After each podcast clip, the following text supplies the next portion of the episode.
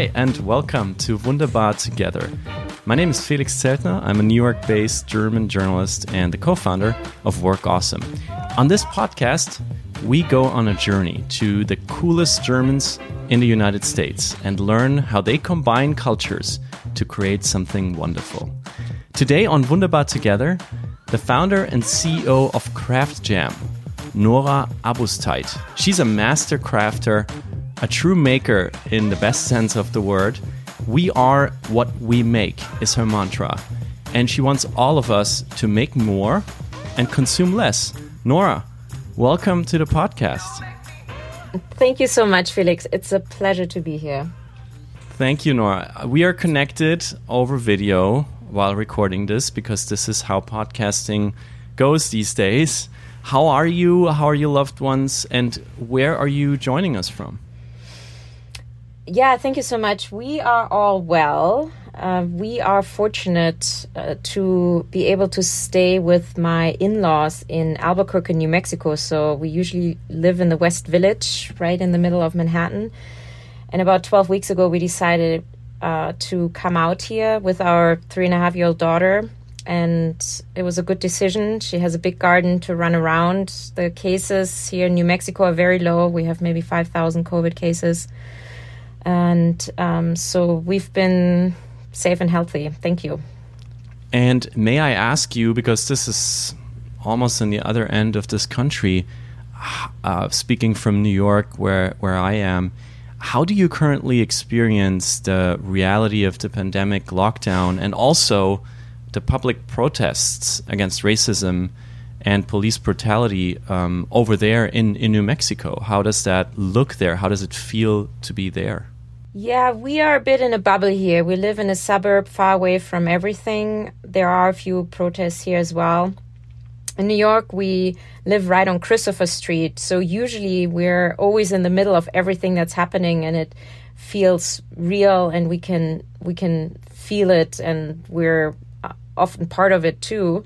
So all I see right now is the media, of course, but I'm also very closely communicating with my team and our jam masters, which are our teachers um, from Craft Jam, and um, seeing how they feel, what they're doing. And together with them, we also launched an initiative um, to support um, with our sales to have 10% of our sales we're donating in the spirit of Black Lives Matter to the you know to an art foundation that supports uh, black artists. So virtually, I'm in the midst of it. I'm part of it, but physically, I'm so far removed from it.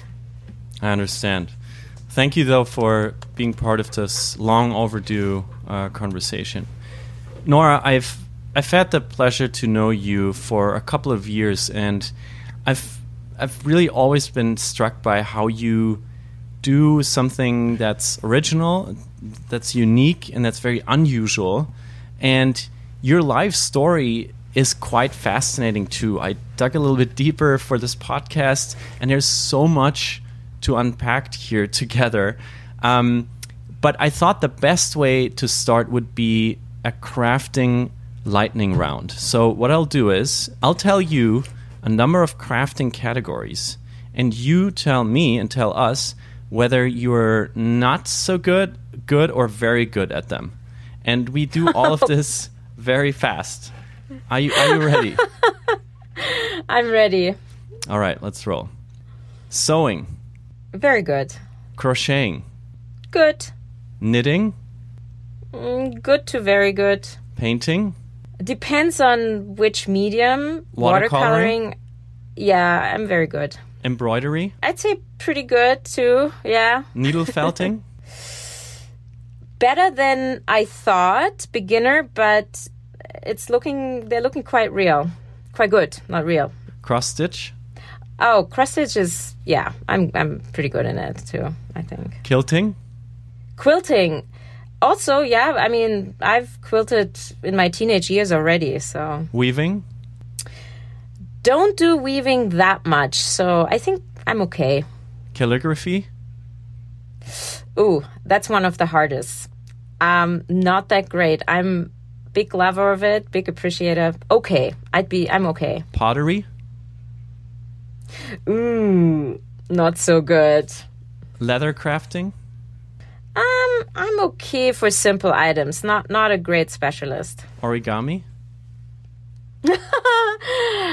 Starting to do a lot with my daughter, but far from good. glass etching, Glass etching, big category for craft jam, especially for corporate events. I'm I'm I'm good. I'm good. Yeah. macrame, Macrame, not a big practicer, uh, practitioner, but I'm I'm okay. decoupage, decoupage. I mean, decoupage is a very relaxing craft. I'm I'm fine. I don't do it much, but you know, can do it.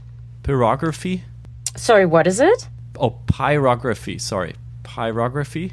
I um I'm not quite sure what um I I don't think I've I've done it. It's the it's the the wood burning, right? Um I I I actually haven't done it to be honest. Uh, basket making, Oh, I so I love it so much. I've I, but I'm I'm okay. I'm okay. I, it's it takes a lot of practice. beer brewing,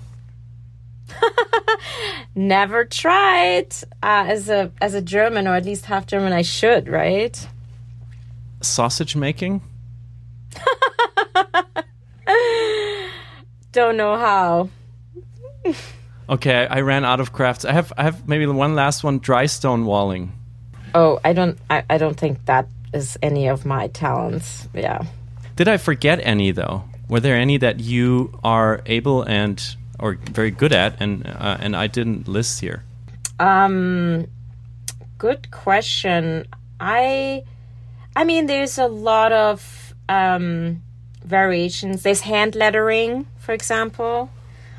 Mm, I'm I'm okay at it. Could use some more practice.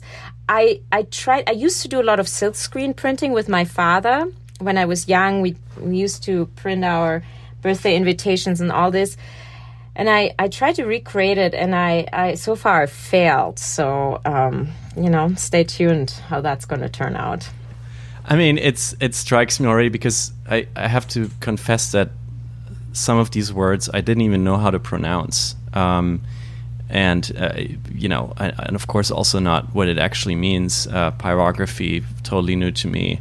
Decoupage, um, no idea. So, but what struck me researching is that I actually don't even know what a craft exactly is or what crafting is and how also how it overlaps with artisanry. Can you maybe explain that to us like how you define crafting?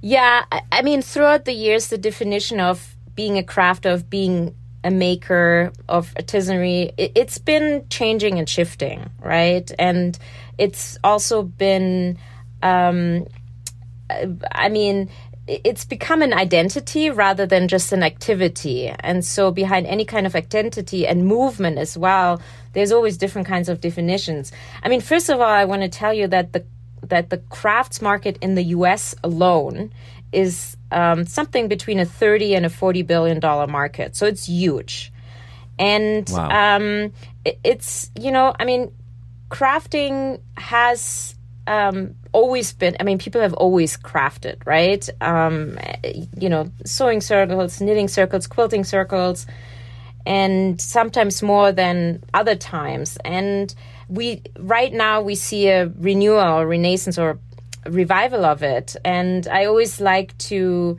compare it a bit, and I can get into that later to to how the fitness industry or yoga or meditation uh, or even or- organic food um, saw a revival where um, it you know it used to be something obscure like the hippies used to do maybe yoga in the 70s and even you know starting of the 80s and uh, same with meditation. It was just kind of for the weird people. Now we see a multi-billion dollar industry not just in yoga studios and uh, but also in apparel and um, and the same with the organic uh, food industry right? And so so there has been this shift going on and also the the naming of this activity at the same time right? So for example um, the maker movement has started, you know, maybe something like 10, 20 years ago, where um, with Maker Faire and all these kinds of things, where tinkerers came together and shared their little machinery and apparatus, lay engineers, and they would call themselves a maker. I can produce things. I'm, you know, I'm gonna, I'm independent and so so so this whole idea of maker movement then some people who maybe practice craft also would call themselves a maker just because you know it, it, they wanted to be part or they felt they were part of this maker movement which was much bigger where there was this shift going on uh, in in consumer behavior from you could say conspicuous consumption to what I like to call conspicuous production where suddenly it was the cool thing to have your homemade items. And you would you know back in the days in the 80s or 90s it was all about brands and, and the big names and spending expensive spending a lot of money on objects and clothes. And and that really shifted to suddenly if you wanted something unique and cool you know it it was like oh where did you get the sweater from? I made it. No way. Wow. You know that would would get the the A's and the O's at the party. And so so so being a maker and then now being a crafter as well has has had this um, connotation of being independent, being empowered, and whereas back in the days, like maybe the generation of our parents or their generations, especially women feminists, would stay away from it, would try to be staying away from domestic activities and because it would be looked down upon of like oh you know you it would be belittled. Um, and so people try to not engage that much or not publicly engage in it whereas now the feminist movement or feminist women they're very proud of making something and and calling themselves a crafter and mm-hmm. maybe they they they use embroidery or cross stitches to stitch subversive messages mm-hmm. or swear words. You can see that a lot in political activism where people stitch around that as well. So it really has has that definition and who defines himself as a crafter or maker, it really has has changed and the meaning around it. This was a very long answer to your question. Super interesting. And of course, going back to you um, and diving a little bit more into your own passion, is it true that you even spent your honeymoon crafting? well, I mean, I was on my honeymoon, and while I was on my honeymoon, I knitted um, like a sweater vest. So yeah, and I think the Huffington Post they picked that up, and it's it's absolutely true. Yes. So yes. And my husband loves it. He he says it relaxes him when I knit. So, I mean, most of my craft projects are really something I can give away or use myself. It's it's quite practical. It's I I like to make something that can be used. Um, I, I don't even do as much decorative crafts. It's mostly something you can wear or use, or maybe it's card making, so I can give away a, a card with um, you know, maybe it's um, knitting a sweater, sewing something for a baby. It's it's mostly I, you know, card making is yeah. another thing you're very good at that I didn't list in my in my big list in the beginning. So that brings me to the question. You know, there's been so much talk about people that are sh- should use this this this lockdown, this quarantine, staying at home to craft. So, w- what was the last thing you made at home? Maybe together with um, your partner or, or your daughter? Oh, yeah. A lot of things. But before we, we talk about lockdown and crafting, I want to say that, first of all, during the lockdown, the categories of books that sold the most were not surprisingly children books, but also craft books. And they're year over year from April 2019 to 2020, craft category of projects and kits, etc the e-commerce grew 117%. So there's there's clearly a boom happening in crafting and for many reasons and I'd like to talk about the reasons too, but to answer your question, so one of the things I've been doing with my daughter is using the boxes that come with our e-commerce orders and we use packaging tape and we make houses out of it and just add stories on this box house or garages or shelves. And it's just so satisfying easy and quick. First of all you use all these boxes that you get because all of us now are ordering online everything. And you can easily just cut them apart. It doesn't look so pretty but it doesn't matter. To a three and a half year old it really doesn't matter the empowered feeling they get from creating their own house. And interesting enough, we bought a house from like a, a little tent house, ready made with unicorns on it and what, you know, kids like in that age. She prefers the one that's that's homemade.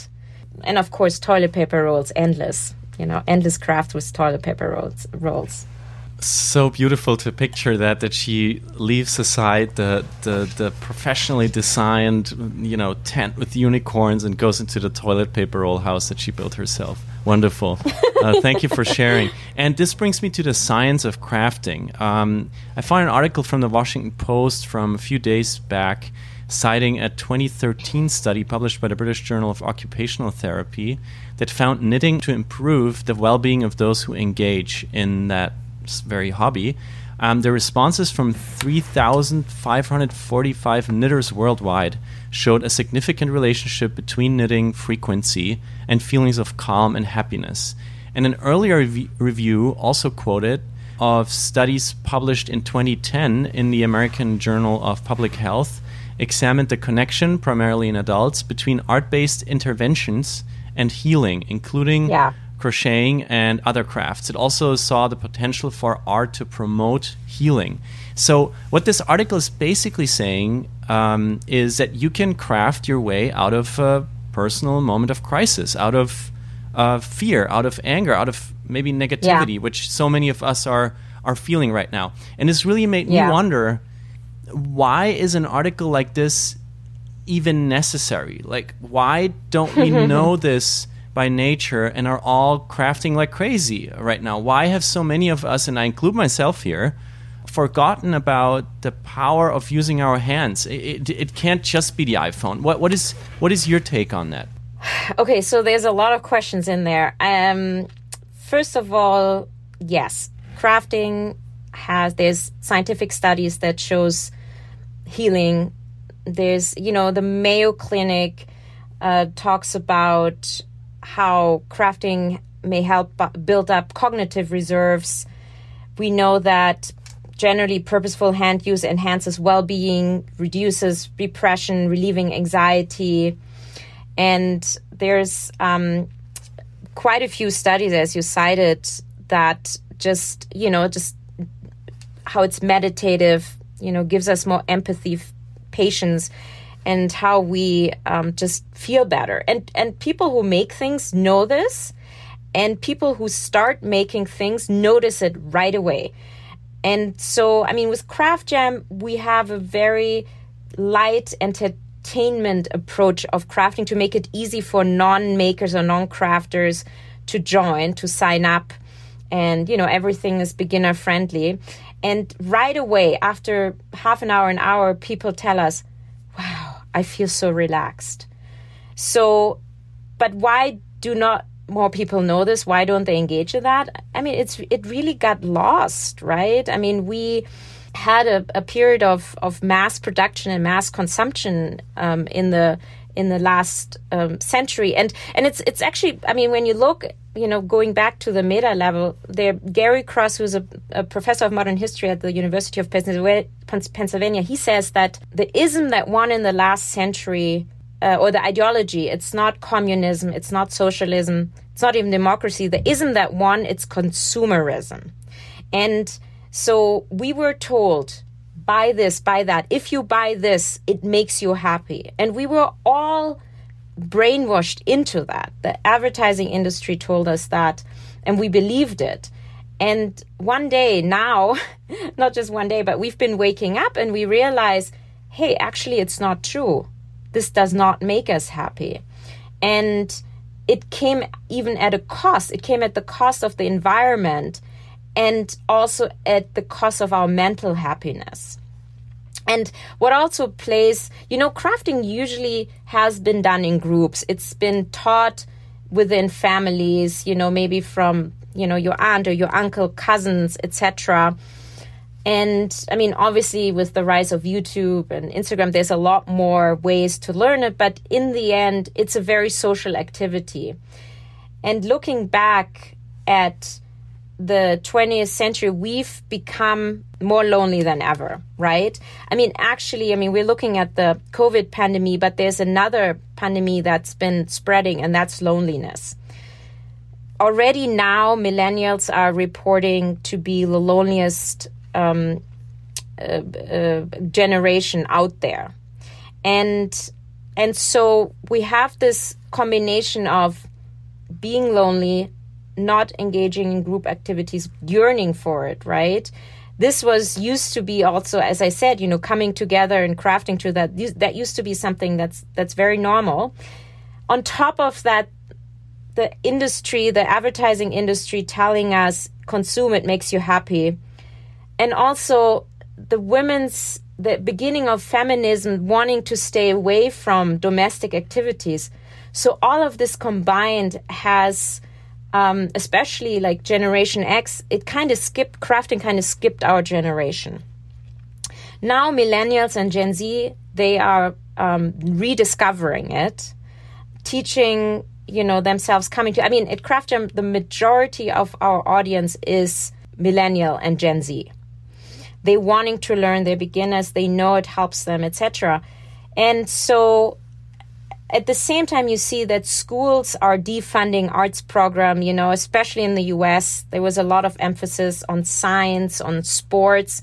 So everybody always talked about stem education and the arts trying to bring in the steam uh, you know stem as in science technology engineering and math and the steam adding an a is the arts. But but I remember when I was an exchange student in the 90s in a small American high school in Ithaca, Michigan, I was so surprised that I couldn't see any art on the walls, but all the trophies from the sports activities.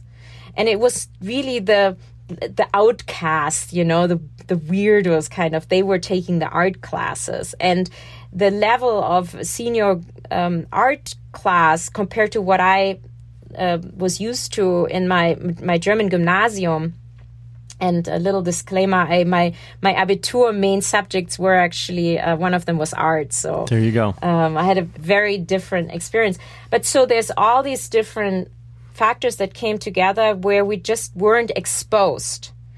And so we just don't know anymore how good this does to us. And because it's in us it's in our dna we were born to create to understand though how you got into it why you're so passionate why you're so good with crafting and why you set out on this mission to yeah maybe reintroduce it to society in the united states and the world i would like to go back to germany with you um, where you grew up. You come from a small town called detmold in rural northwestern germany. I hope i put that about right. Uh, closest big city if i'm um, not wrong, is is probably Hanover. Yeah. Um, or Hanover. Um, and as far as I know, you had very little screen time as a child and were kind of forced to create a lot of things for yourself when you were little. So I would ask you to please take us into the Abousteit household um, of, I guess, the 80s and uh, tell us who was around, who was there, and, and what your childhood looked like yeah, I had a very idyllic childhood. I wouldn't say I was forced into creating. It was just the the mo in my household, you know, the uh, modus operandi. And so we, it's true, we had a TV that was locked most of the time. We were allowed to watch maybe two hours of TV. We also only had three channels back in the days. Uh, the TV was locked in a sort of closet, or how did that go? It had its own box. It was actually a TV that came with a box you could lock. I don't think that exists anymore. Just for the millennials um, and Gen Zers out here, it used to it used to exist, right? The TV in a box used to exist. Yeah, and you could. It was a sliding door. You could slide in front of the screen, and uh, just yeah, lock it. So so yeah, I mean, both my parents. I never really define myself or knew, oh, I'm a maker or a crafter. It was just what we did. Both my parents um, are entrepreneurs or were entrepreneurs and very handy and crafty. So uh, my father had a workshop in the basement with every tool you can dream of. And in this factory, there were, you know, welding machines and the big, like, we built everything. So your My father was, was- an entrepreneur in what sense? Did he own the factory? Did he have his own business, or was he an entrepreneur in his own organization? No, he, I mean, both my parents, they met in a laboratory, chemistry laboratory, when my father was um, writing his PhD. And then they started, I mean, fast forward a few years, they started a laboratory equipment, like machine equipment company producing special equipment. And then they shifted to um, surface treatment of different kinds of uh, metals, steels, powder coating, galvanization. So it was quite industrial. They did a lot for the car industry in Germany, but also for fertilization business in Egypt. So he was a tinkerer, and my mother grew up in post-war Germany, where you made everything yourself. I mean, you took away, you took apart old coats and made a new winter coat.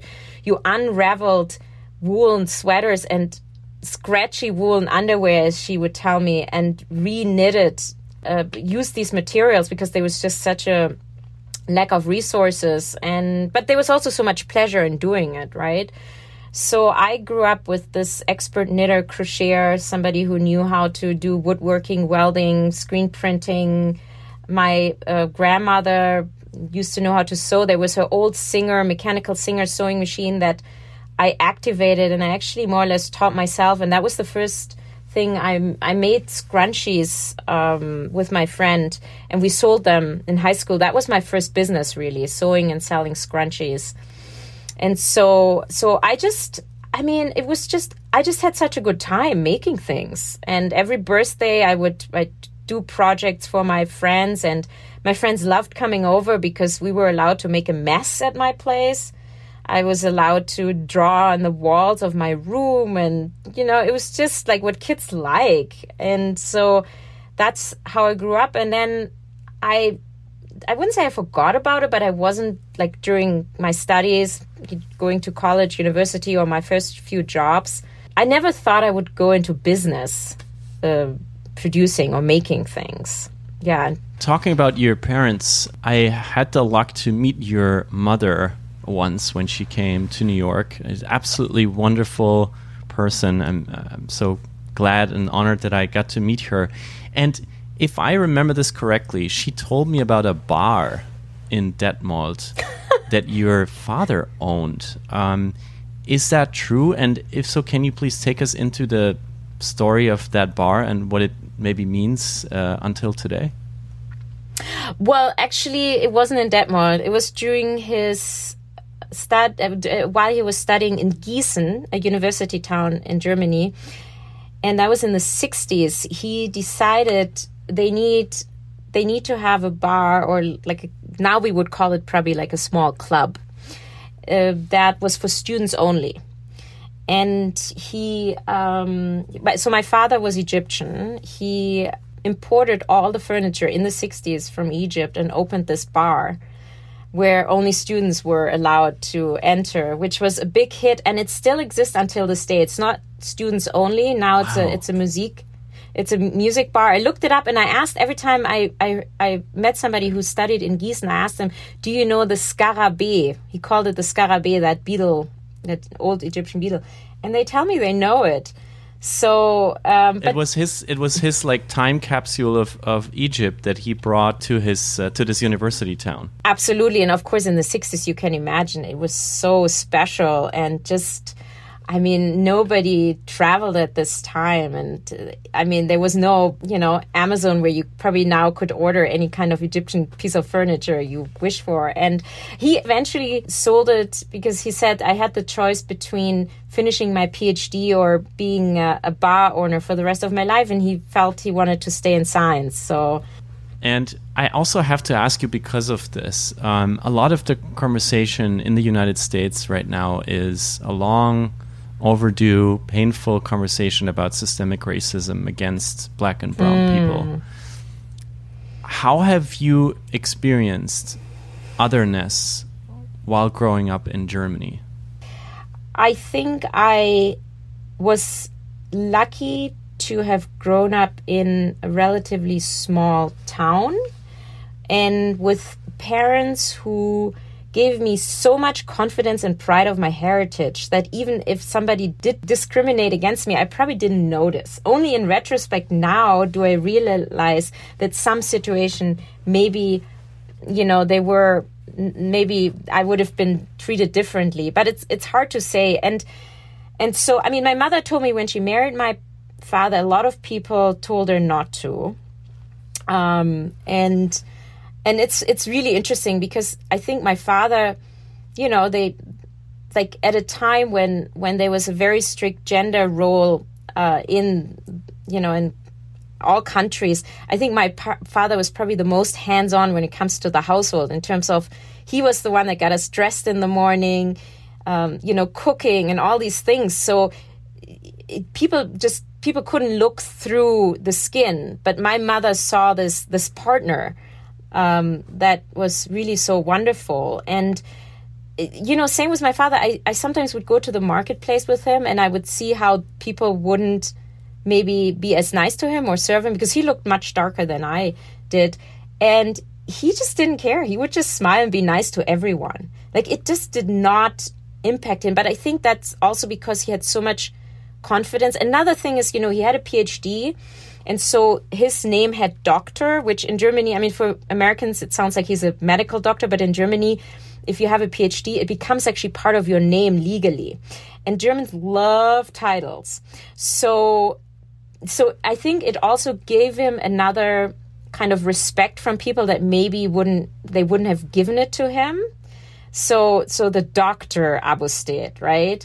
Um, but I, I, I remember one incident specifically when I was a teenager, and I asked my friend. I mean, I always felt totally German, but I also felt, you know, totally Egyptian, and was proud of it. And it's hard for for people who are not half half to really understand how you can be both. I always get this question like what are you more you know and i'm like i'm both at the same time um, and i think you know i'm not trying to compare myself to obama but i think he gave a similar answer to that right but i asked friends of mine when i was i don't know 14 or 15 and i said do i look german to you and i don't even remember why i asked that and they said all of them in a chorus almost no and i was so shocked that they didn't think that i you know, look German because I, I mean, I grew up there, I speak the language. I mean, I am German inside out. But then they're like, oh, maybe you look a bit Turkish or I don't know what. And, and it was the first time that I realized that maybe I look other, I look different to other people. But it really didn't bother me actually, you know. And, and I think that I still blended in more and, I I was also I grew up in a very you know privileged surrounding. I mean you know like I went to a school surrounded by you know like gymnasium. You know it was just I I didn't face anything that you know people of color face here. Nothing at all. Um, so and then for university to study, I went to Egypt anyway, and so I I you know blended right in there perfectly. So. You you left Germany, as you just said, to go to school in Cairo, studying Middle Eastern studies, political science, philosophy. So you went all into identity systems, um, history yeah. at the American yeah. University uh, uh, of Cairo. So it is so interesting because you, I think you, you kind of embraced your other half then um, of your identity. How did that experience being in Cairo, going to school in Cairo, being surrounded by people that look like your father, how did that experience change you? It was amazing. It was amazing. I mean, you know, it was the first time where I didn't have to explain myself. And I only realized it when I went there that these are my people. And by the way, because there was such a mixed student body, people from everywhere and a lot of people who were mixed like myself. And it was just, I was just loved and accepted and you know you only realize then how maybe before you weren't always loved and accepted and it's really hard to to to explain or to put in words but there was just no difficulties. There was just no tension. And i mean it really was amazing. And i i i mean the university there were so many people from all over. I mean mostly the middle east um, but also from western countries. We had a lot of exchange student or year abroads from us schools. A lot of people. I made friends from saudi from kuwait from syria from jordan. And I, I planned to go for a semester and I ended up, you know, getting my degree from the university and starting to work there. Now I am actually on the board of the university, so I went all in. How good is your Arabic today? Oh, it's uh, right now it's a disaster. a disaster. Do, but do you have a favorite saying just Yeah. for our listeners to, you know, maybe hear this language that you also have in your in your DNA and in your in your own journey? I think I think one I'd say proverb that I really like is um, sabr gamil, which means that um, patience is a virtue or patience is beautiful. And so I think that's always, you know, I mean, I'm I'm very much eager and in a hurry, but at the same time, with some things, you just have to put in patience. So that's, you know, Can you say it again, please? Sabre gamil. Sabr Gamil. Mm-hmm. Helwawi. What a very nice. What a um, what a phrase to take from this conversation. Um, thank you. And now we're making a leap here because you went from Cairo to Munich uh, to the magazine publisher Burda. This is also um, where our paths have crossed. Um, I think I met you around that time when you built uh, or helped, uh, were a big part of building the conference business of, of Burda called DLD. Burda is a, um, a family run, um, very traditional company. It's kind of the Hearst, I think, of, of, of Germany. But from there, you didn't stop there. You helped building this amazing conference series, DLD, that uh, takes place in New York and in Munich and other places around the world, now in Asia. And you took off to New York and you launched for this publishing company burdastyle.com, which, if I understand correctly, is or was an open source sewing community. And by doing that, you moved, of course, here to this country, to the United States, but you also became part of the what you said in the beginning, the, this maker community, right? How people call it here, and in Brooklyn. So when you came here and you did all this, you you launched this platform for this publisher from Germany. You you of course um, have um, like your first startup at your hands. You're in New York City. Um, you're becoming part of this community in Brooklyn, which was like pre-hipster, right? It was like all makers by heart that came here from all corners of the world. What what did you have to unlearn? And I'm asking specifically about unlearning. What did you have to unlearn when you came here? Fabulous question. I still have to unlearn talking about the problem first. So in Germany, we think we are more honest and transparent talking about our business or our jobs or whatever if we right away talk about what's not going so well. And that just doesn't fly in the US. You mostly talk about the opportunity, what's positive, and when you talk about the opportunity, you look at an ideal future, which in Germany we would say it's exaggeration. And so I think that has been the hardest because growing up in Germany, I was taught it's dishonest not talking about the problems. But here, I guess it's assumed that they are challenges, right? They're not called problems, they're called challenges. And people like something that's new because it's exciting, it shows the future. In Germany, you like something that's established and proven. And so startup culture is a lot harder there. And that's, I think, yeah, that's, that's a great question. Still practicing. See? Still and even saying still practicing tells you, like, oh, I'm still having issues here. One guest we had on Wunderbar together a few weeks back is Albert Wenger, a very well known venture capitalist and, and tech investor. And he said one saying that he really took from his experience coming from Germany, I think back in the 80s to the US studying here, is that Germans tend to want to overcome their weaknesses while Americans play to their strengths. Mm-hmm. And I hear some resonance in what you're saying of this phrase that you are still trying to unlearn to always frame something as a big problem and as a weakness. And instead of that, doing yeah, what Albert called playing to your strengths. Yeah, it's true. I mean, you just analyzed me.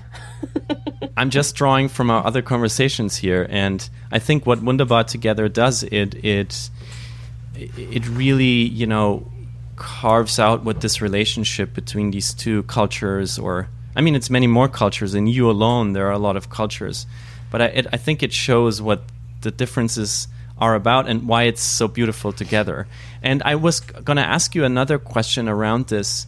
Is there maybe one anecdote that you, since you came here 15 plus years ago, that you find yourself frequently telling your friends in Germany and overseas? Like over and over again? of different culture. Well, I guess the dating culture. Um, can I make that jump to that?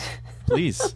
Although I now hear that like many things that happened in the U.S. then a few years later, um, you know, uh, are also in Germany. I remember when I first got here, and that was like in the end of the odds, 2006, 7 I wasn't familiar with the con- having only dated in Germany and in Egypt. I wasn't familiar with the concept of um, exclusiveness, and so I I think I, I always tell friends, you know, like I used to date, and I was just wondering why these guys kept cheating on me, but we never had the exclusive talk. That is this, you know, it's just if everybody is aware of the concept in a culture, nobody mentions it and just assumes you're all in on it. But if you're not, you just perceive it so differently. And so I think that's something I keep on telling. And now I hear from from friends that actually that concept has arrived a few years ago already in uh, at least in Berlin. So yeah, no, I'm a bit outdated in dating. Well, yeah, I don't understand that concept either. Um, I also find it really weird that there's so much sports language in it. The you know the the going from one base to the next base and then going all in or uh, whatever. It's like there's so many terms in this conversation around dating and relationships that come from sports and sound like it's a uh, some sort of a I don't know a, a comp- competition maybe. Um, and you have to you move always in the same way or you have rules and I never experienced that in the same way in Germany, but maybe it is because I grew up in that culture, uh, and maybe people here don't question it as as much as we do as immigrants. But thank you for sharing that.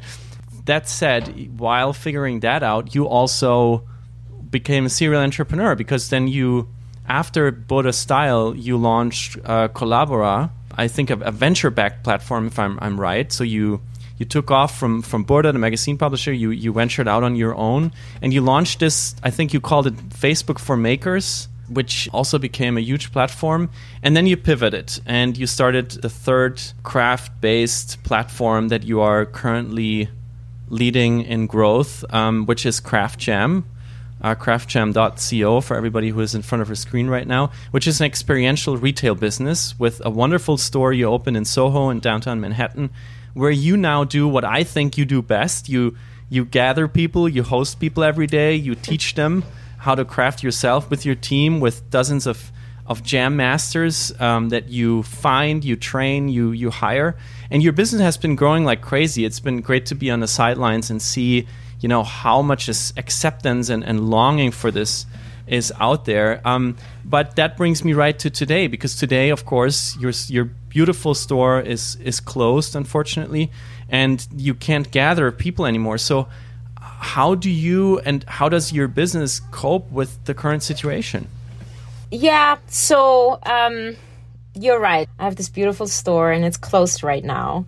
Uh, in the past three years, we taught uh, almost 20,000 New Yorkers in over, in like about 1,600 events, how to make something. We built a bootstrapped, profitable business.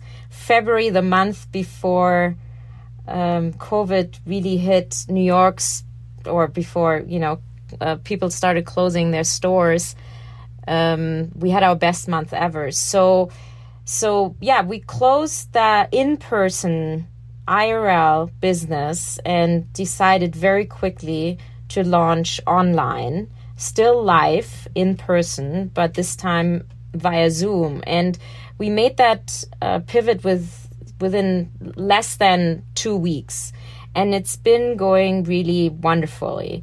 People at this a point in time they need other people. They feel even like even more lonely. Covid really has been an accelerator of that loneliness that we talked about earlier. And as we know crafting helps with your not just mental health but just um, it helps with everything with your blood pressure anxiety depression. So we see um, we doubled our repeat rate in customers from 15 to 30 percent. Um, we find people, um, you know, uh, we sell kits now, so we actually have an e-commerce business now that we launched, and we are global now. We suddenly went from local to global, and we foresee that we're going to continue this in the future. So um, we were fortunate that we could shift our business from offline to online.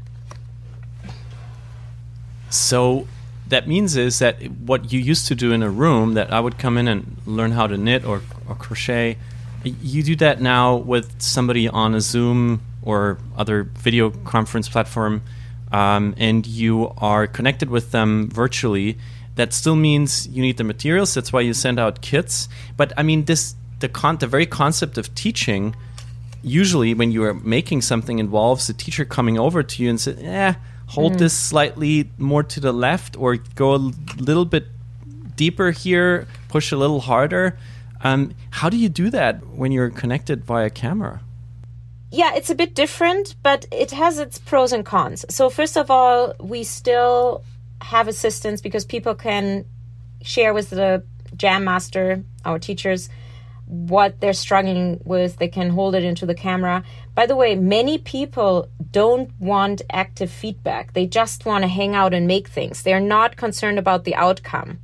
So we also had to learn. They're not German. Yeah, exactly. They they're really not about perfection. They're just about being, you know, being in the flow. And so for the people who want that feedback, we give that feedback to them. We give it to them during the class or after class. We're launching actually slack groups so people can get you know more of a community q&a and more people now at different you know before that you had to be in new york to participate. Now more and more people can participate. So so it has its it's it's good and bad and anyway the way we teach things is beginner friendly we test the techniques and supplies so everyone can be successful even if you've never made anything and I have to ask you a meta question about this because after BurdaStyle.com and Kollabora, CraftJam is now the third digitally backed community based on crafting that you're that you're building. And everybody talks about community these days. Like every small business, big corporation, a brand new tech startup, everybody uses the word community. And sometimes it just seems like innovation or just another shallow term that's being used for marketing now. What do you think, after all this experience that you have, what do you really think is the formula for community building in, in our time? Well, you have to be, first of all, it has to make sense for your product. And you have to see who you are, what you believe in, what kind of values you have, what's your DNA, and how does it correspond with your audience, your consumer and then you have to be I mean, this is overused as well, but you have to be really authentic about it and you have to be really transparent about it. And you have to start and talk about it and implement it from the very day with your first customer. And so I I mean, I'm a community person privately And so this only made sense to me. I love people. I love hosting people. I love bringing people together. And so this business is an extension of what I like personally. And so we say we're we're actually not just in the crafting, we're in the hospitality or entertainment industry. And community for I mean, what's the formula? It really is you know, uh, we want to make our customer happy. We want to make them feel that they belong to our community. We are a cure for loneliness. And so, what does it mean? We have to be welcoming, we have to be inclusive, and we have to have fun too. And every decision that we make, I mean, it goes down to refunding tickets or rescheduling people, right? Like every time we we make a decision or my team makes a decision, we derive it from these principles and values and we have to be true to these values. And only then can we build a community because in the end it is about belonging and values and we have to be very clear what our values are and then you have these people who choose to be part of it and who support you and who talk about you and tell other people about it. And so then, you know, by participating in the activity that you offer, they feel even more that they're part of it. And we are lucky we don't just have something we sell, a product. We really have an activity that you can can be part of. You have been a close ally to the people that you worked uh, side to side with when you came to New York, which is this maker movement that sprung up in Brooklyn, I believe, after 9 11. And now um, many of the people that you have known um, since those years have built global businesses as well. Etsy is one of them, MakerBot is another. And of course, Craft Jam is now part of that mix. So, all in all, what do you think now in 2020, pandemic aside, where is crafting in the US today? How does it compare to other places? And frankly, how successful have you been on your mission? um, I mean, I think, I mean, first of all, I think it wasn't just in Brooklyn, it was all over, especially West Coast with O'Reilly, who started Maker Faire, the O'Reilly Publishing House, Tim O'Reilly, and all those uh, people but you're right. I mean, it was like when I came to the US, it was in its beginning. You could say Etsy, which, you know, was started in Brooklyn. My first office desk was in Etsy in 2006 when they were about a year old. You could say almost like Etsy was the 1.0 of the new crafting. And we're now at a 2.0, if you still want to use those terms, where it's not only like Etsy started making people aware of like what I want to buy I want to be more conscious about what I buy, right? So where does it come from, supply chain, etc. Similar, and I always like to compare it to organic food. You know, a few billion dollar industry in the 90s, now 50 billion dollar more, where people first wanted to buy organic food and then they started cooking like crazy. And I think that's similar what's happening in crafting, where we are leaving a niche and becoming mainstream. And so we are now at a point where everybody wants to even associate with crafters and makers. Like when you look at West Elm, you know, even West Elm, they started a few years ago selling local handmade product and then they even had craft classes in their store macy's was their was their um they bought story and they've hired us i think something like 10 times to do craft activities in their retail environment. And so we entered mainstream. Fashion likes to say, "Oh, this is handmade," or "This looks handmade." So we've we've entered the phase of um, where it's the cool thing, but also where people want to make it who've never made before, and that's, I mean, for me, that's that's the best news. And to everybody who's listening to this and getting like really excited about crafting again, maybe because it's um, a distant memory from childhood, or maybe it's something entirely new. What do you recommend? How can we, how can I start right now? What's the best way for everybody who's listening right now on their phones, on their laptops? What is the door that you recommend to take to go through and use the hands to make? What is the first step? Well, I'm a bit biased here. So it can be very overwhelming to sort through videos on YouTube or to buy things from Michael's or Joann's because there's not that kind of guidance that beginners could use in terms of instructions and and and supplies and projects. I mean, that's why I started it because I saw so many people struggling with it, right? I mean, obviously, you can also go and find inspiration on Instagram um, you know, and then search and Google and, and find your way through it. See if somebody in the family knows it and get them to help you um, sort through things. Um, but if you just want something that's quick and easy, just come to Craft Jam. nice ad here, um, but I think speaking of your daughter, it can only ju- it can also be really scrappy and just be the toilet paper. Oh roll. yeah, um, that's next door and just use that and just be uh, nimble about it and just start. So thank you for, for giving Sorry, us that yes. advice. And uh, no, no, uh, no sorries here. No, um, no German uh, sorriness um, about crafting and the amazing business that you have built. Um, thank you, Nora. And um, the last question on this podcast, uh, we ask everybody uh, because it gives us an amazing insight into another part of the brain of our guest. It is the music brain. So the last question is what song makes you, Nora Abousteit, feel wunderbar? this sounds okay. Um, so my daughter loves Peppa Pig, and there is a song. it has the words "ding dong" in them. When she puts it on, when we listen to it, it makes me so happy just dancing to with her to the song. so the ding dong song from Peppa Pig. Ding dong ding dang dang ding dang dang dang dang dang dang. It's very silly funny. and bing, bong bing boo, bing bong bing, bing bong bingy bongy boo. Peppa Pig has saved us all. Thank you so much, Nora Abousteit, the founder and CEO of Craft Jam. It was wonderful to have you. I had a great time, Felix. Thank you so much. Thank you, and please check out um, the virtual jams on craftjam.co.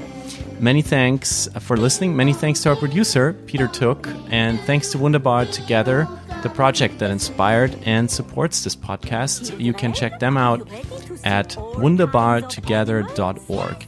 If you would like to support this podcast, please subscribe on your favorite podcasting service and leave us a comment. My name is Felix Teltner. Stay wunderbar and see you soon. Bye bye.